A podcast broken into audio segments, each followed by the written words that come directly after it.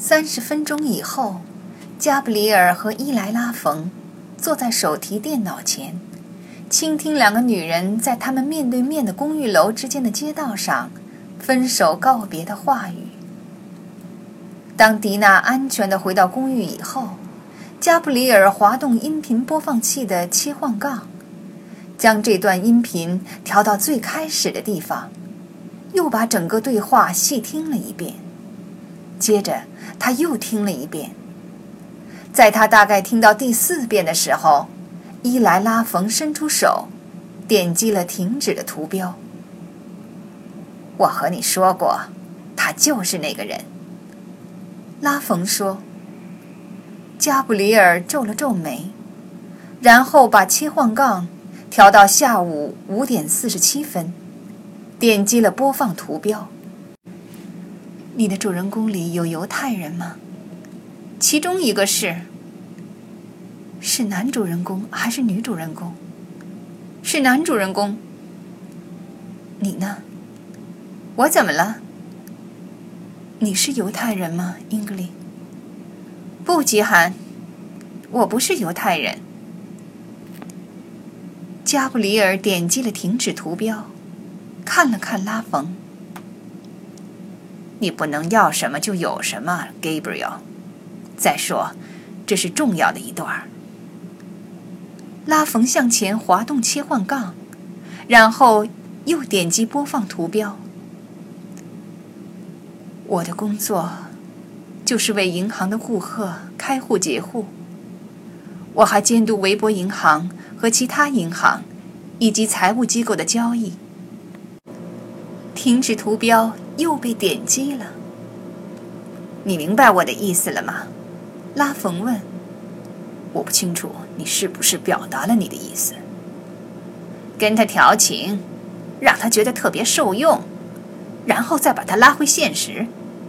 不过，不管你对他做什么，拉冯加了一句：“别花太长时间。”我不想让阿尔斯蒂奇先生发现基罕新交了个女朋友。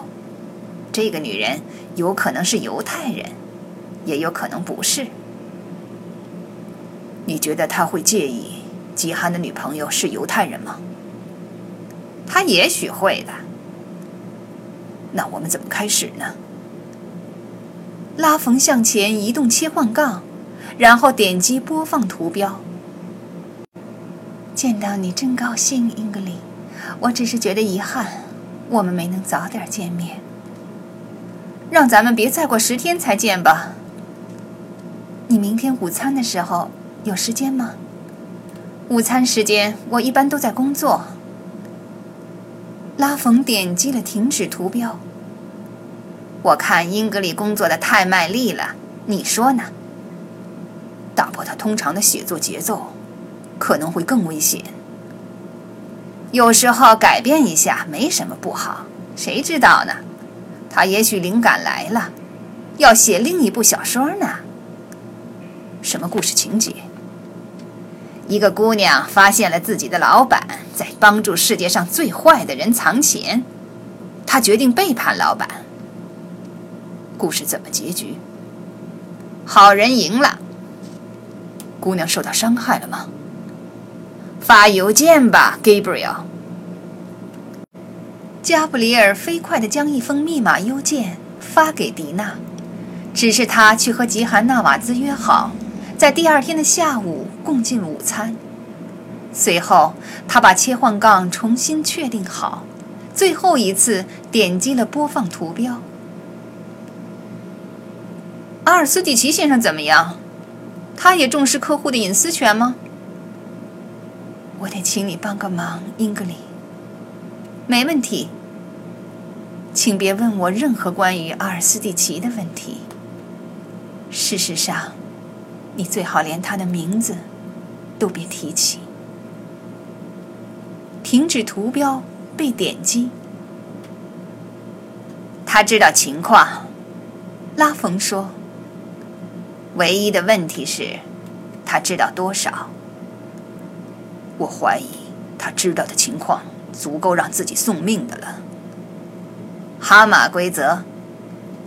加布里尔缓缓的点了点头。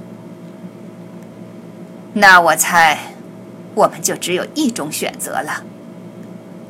什么选择？伊兰？我们也得用哈马规则来玩儿。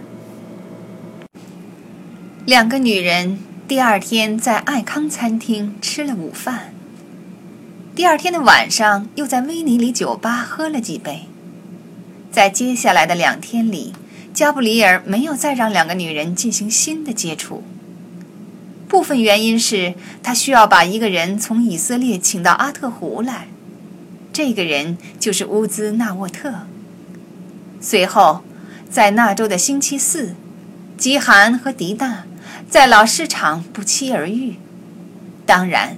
这根本就不是偶然的相遇。基寒邀请迪娜去喝杯咖啡，但是迪娜道歉说她需要回去继续写小说。不过，你星期六有事吗？他问。我不好说。怎么？我有几个朋友要开个派对。什么样的派对？会餐、饮酒。在湖上开游艇，就是夏天的礼拜六下午大家常搞的那些活动。我不想强加入进去，让你的朋友感到拘束。你不会的。事实上，迪娜又说，我的朋友会把你当做贵宾对待。吉寒开心的一笑。我需要买条新礼服去参加，还要带上你的泳装。迪娜说：“你愿意现在跟我一起去买衣服吗？”“当然了。”“那你要写的书呢？”“以后会有时间的。”